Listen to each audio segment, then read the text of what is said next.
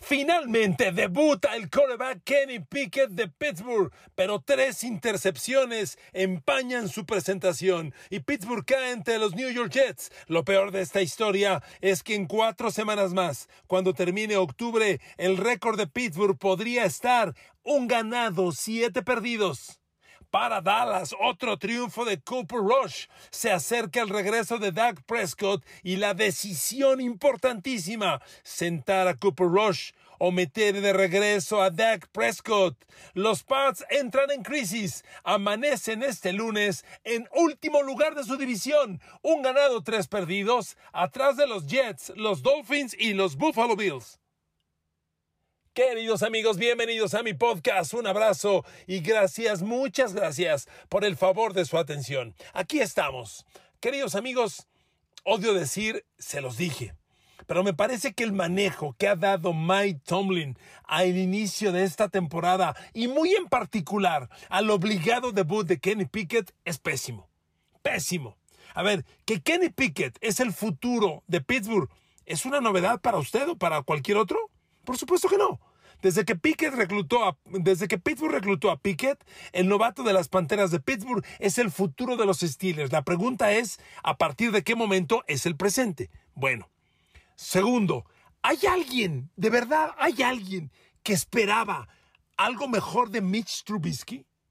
Miren, ustedes y yo, ustedes que me hacen el infinito favor de escuchar este podcast, ustedes y yo, amigas, amigos que me escuchan, desde abril pasado, desde marzo pasado, cuando Pittsburgh firmó a Mitch Trubisky, dijimos, ¿qué qué?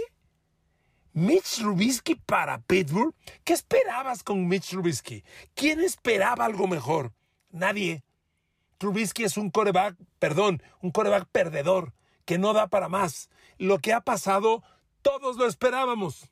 Que Mike Tomlin finja, o sea, el único iluso que no lo esperaba, la verdad, me sorprendería.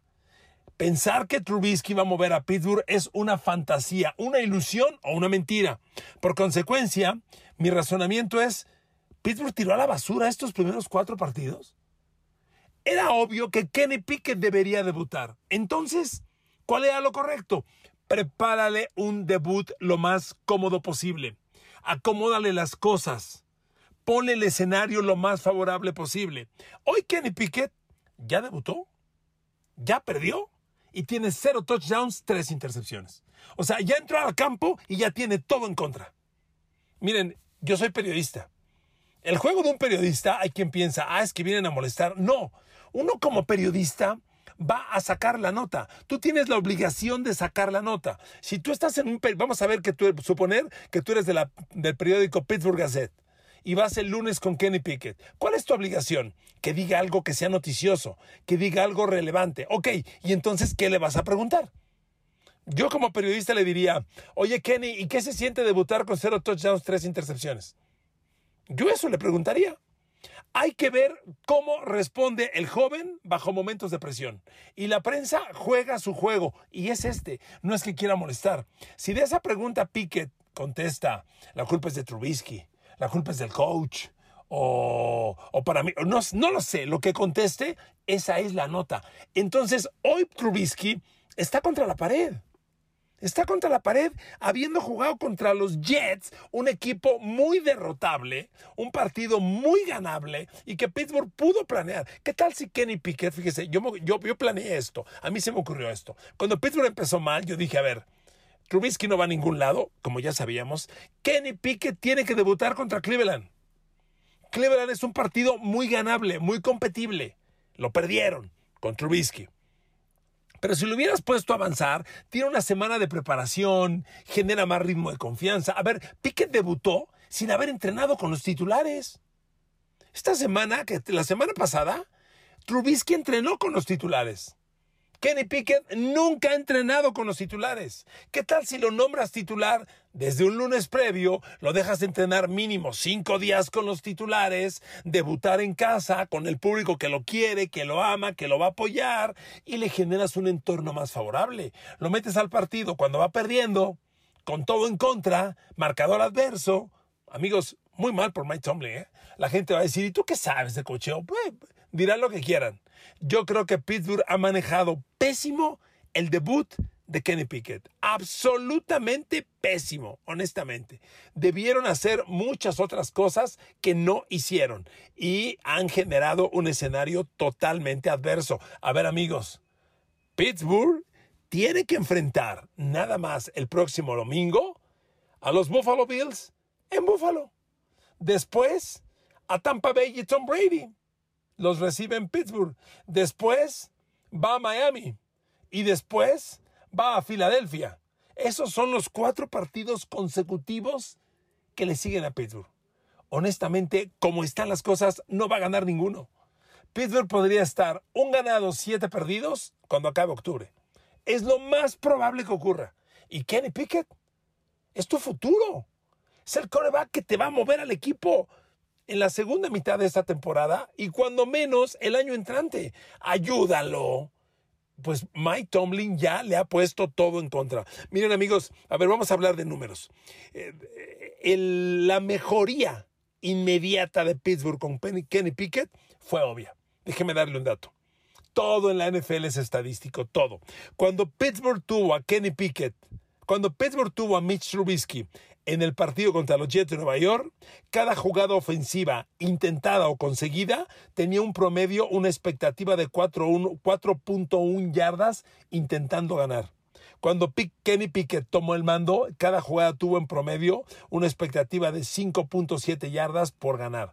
Es decir, con Kenny Pickett fueron más agresivos y esa ya es ganancia. Otro tema que me encantó, George Pickens, el novato. Kenny Pickett y George Pickens son una pareja que se ha entrenado juntos todo julio, agosto y septiembre. Porque es suplente. Ha trabajado mucho con él. Hay una química inmediata. Bueno, George Pickens terminó el partido de ayer con seis recepciones, perdón, 102 yardas ganadas, ¿eh? Más de 15 yardas por recepción. El jugador que además tiene una personalidad súper agresiva y me encanta, demostró que es un impacto inmediato. Yo quiero ver a Kenny Pickett entrenando toda una semana y ejecutando con Chase Claypool, con Chase Claypool, Pat Fryermuth, Deontay Johnson, George Pickens, Najee Harris, operando desde el comienzo. Quiero verlos.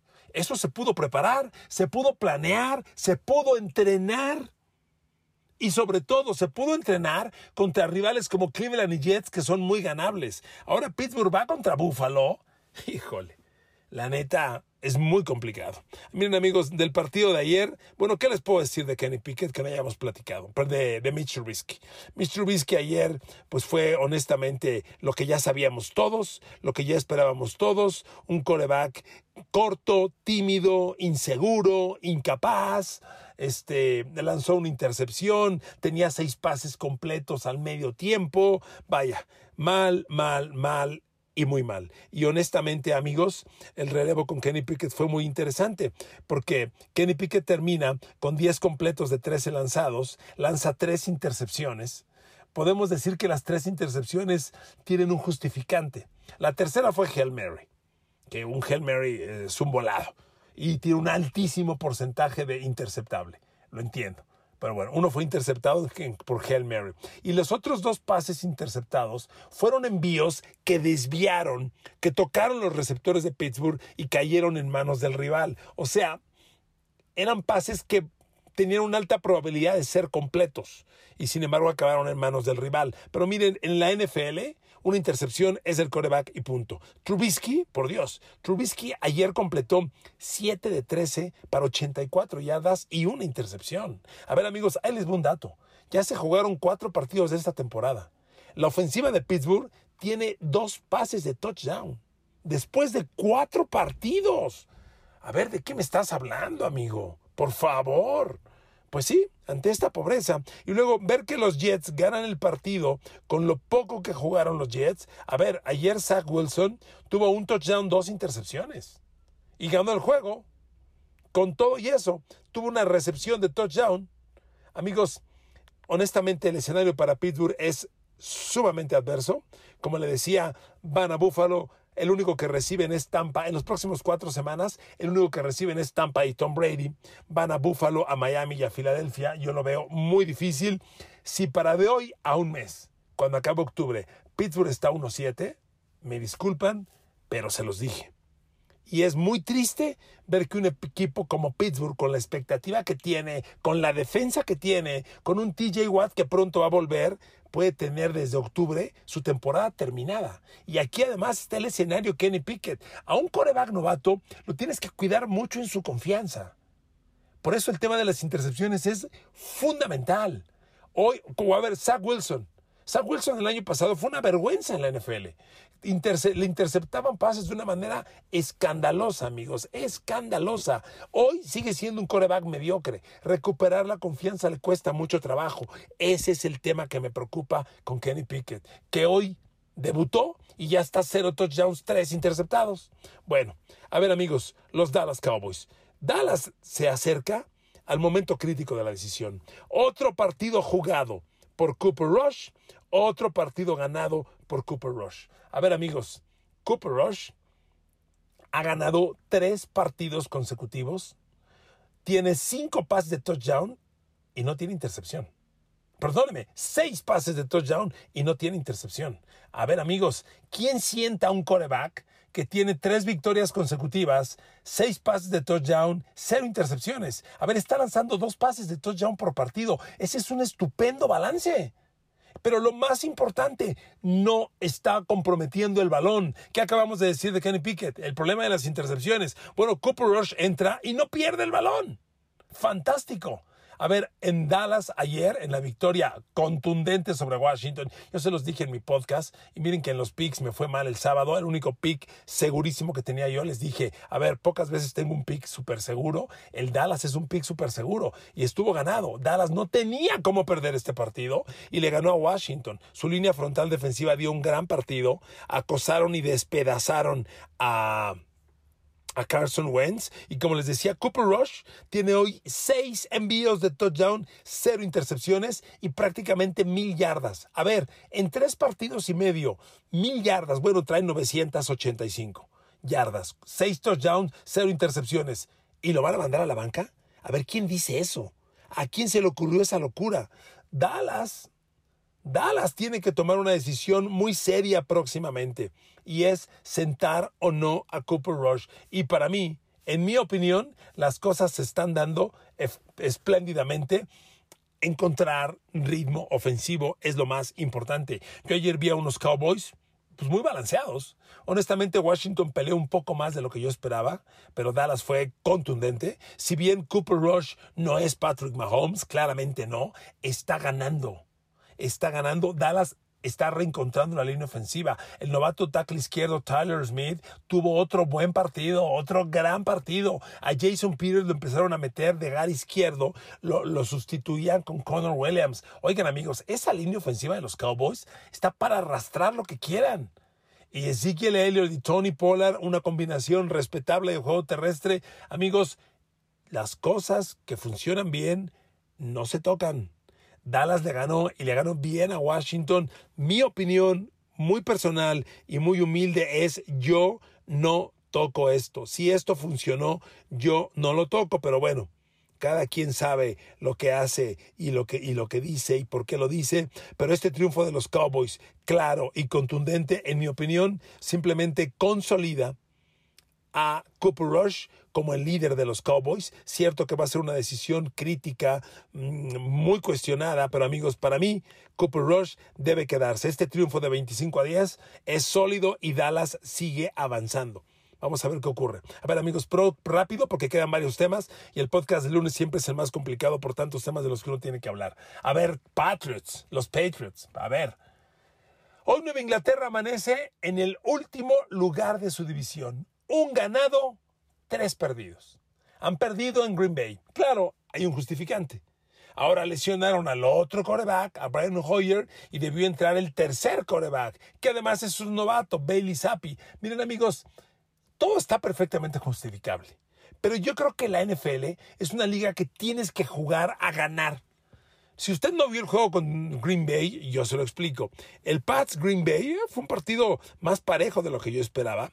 Se fueron a tiempo extra y en el tiempo extra Green Bay tuvo la primera posesión. Empatados 24 iguales, Green Bay ganó el volado, tuvo la primera posición y los Pats lo frenaron. Y en el despeje, Nueva Inglaterra tuvo el balón a medio campo a medio campo en tiempo extra. A ver, tiempo extra en Lambeau Field. Ya paraste a Aaron Rodgers. Tienes la bola. Con lo que anotes, ganas. La tienes a medio campo. Arriesga un poquito. ¿Qué hicieron? Carrera 1, carrera 2, pase cortito, despeje. A ver, juega a ganar. No juegues a no perder. Bill Belichick llegó al tiempo extra y jugó a no perder. Tienes el balón a medio campo en Lambeau Field. Ya paraste a Aaron Rodgers. Con un gol de campo ganas. Te faltaban 20 yardas, a lo mejor 15 nada más. ¿Por qué? ¿Qué, esperabas? Si era Green Bay, ¿qué esperabas que hiciera Nueva Inglaterra? Pues correr. Corre primer down, no gana nada. Segundo down, ¿qué va a hacer? Pues correr, no gana nada. Y tercer down, detenido. Amigos, tienes que ser un poquito arriesgado, un poquito atrevido. Yo entiendo que Bailey Zappi era un novato y pues no se pueden pedir grandes cosas, pero amigo, juega a ganar. Miren, Nueva Inglaterra se metió en un hoyo bien profundo. Este muchacho Bailey Zappi, pues bueno, como novato, tipo Kenny Pickett en Pittsburgh, digo, Kenny Pickett ya sabía que iba a jugar y pronto. Bailey Zappi ni le pasaba por la cabeza y de pronto entra al campo y el Lambeau Field, puta, el chavo no lo hizo mal, lo hizo muy respetable, pero tienes que jugar un poco a tomar riesgos. Miren, cuando Nueva Inglaterra gana el Super Bowl 36 con Tom Brady a los Rams, el partido estaba a dos minutos del final empatado. Y el tema era, corres el balón para que se acabe el partido y, nos vayamos a tiempo extra y todo, porque la posición de campo era un poco comprometida, estaban en su yarda 20 y contra Kurt Warner, si te paran, le entregas el balón y te gana el juego. Entonces, ¿qué, ¿qué haces? ¿Juegas conservador, consumes el reloj, nos vamos a tiempo extra? ¿O dejas que el jovencito Tom Brady tome riesgos? Ahí Belichick dijo, tomemos riesgos. Brady en su segundo año, primer temporada titular, movió al equipo inesperadamente y ganaron el partido. La gente va a decir, comparas un Super Bowl con un partido. Comparo la toma de decisión. No puedes ser tan conservador. Le repito, tienes la bola a medio campo. En Lambeau Field, en tiempo extra. Ya paraste Aaron Rodgers. Estás a 15, 20 yardas de ganar el juego. Toma un poquito de riesgos. Despejan y pues tómala. Miren, eh, con Brian Hoyer tampoco hubiera sido esto muy diferente, ¿eh? les soy honesto. Nueva Inglaterra ejecutó muy eficientemente, el fuego fue muy como yo lo pensaba, la defensa sosteniendo a los pads, sosteniendo a los pads y juego terrestre. De hecho hubo más puntos de los que yo hubiera pensado, pero amigos, con este escenario yo solo les digo una cosa, se, se justifica, se consolida mi pronóstico. Nueva Inglaterra ni va a playoffs y va a tener su primera temporada perdedora en la era Bill Belichick. Recuerden lo que les dije, ¿ok? Otro tema, los Raiders estaban agarrados de un dedo. No podían irse 0-4 tenían que ganarle a Denver este juego durísimo y le ganaron a los Broncos en Las Vegas. 32 a 23 el marcador final. Un partido que los Raiders jugaron como si fuera Super Bowl. Se entregaron, aventaron todo, cada unidad. Partidazo de Max Crosby. Muy bien. Chandler Jones agregando la presión que se esperaba del lado opuesto. Derek Carey, pero sobre todo el juego terrestre. Josh Jacobs en un gran partido. Y los Raiders rescatan un partido que para ellos era auténticamente un tanque de oxígeno. Los Raiders viven, Denver vuelve a perder. El escenario para Denver no es favorecedor, no se ve ritmo de Russell Wilson, no se ve ritmo. Yo creo que el coach Nathaniel Hackett y Russell Wilson tienen que seguir hablando porque este equipo tiene las armas para ejecutar y no ejecuta. A, Melvin Gordon cometió un fumble costosísimo, pero este equipo tiene momentos, tiene destellos, pero no acaba de explotar. Es increíble. El mejor partido hasta ahora de Russell Wilson fue el primero de la temporada en Seattle. Ahí lanzó 340 yardas. Desde entonces no ha vuelto a tener un partido respetable. Amigos, los Broncos están en problemas. Hay talento, pero no hay ejecución y esto es grave. Finalmente les quiero comentar un poco de Seattle porque estoy sorprendido. A ver amigos, Seattle volvió a ganar. Seattle ganó 48-45 a Detroit. Seattle arrancó la temporada y yo les dije, a ver, Seattle no va a competir. Seattle no tiene talento. Gino Smith debe ser, si no el coreback 32 de la NFL, el 31 o el 30. A ver, amigos, me equivoqué. A mí, yo cuando me equivoco, levanto la manita y lo digo en voz alta. A mí no me da pena. Me equivoqué. A ver, Gino Smith llegó al partido de ayer domingo con 77% de pases completos. Pues en este partido completó en 79%. Es increíble lo que está jugando Gino Smith. Seattle es un equipo súper corto. Agreguen a Rashad Penny, el corredor que está convertido en una máquina también para mí inesperada. Rashad Penny fue primera de draft, pero fue primera de draft hace tres años.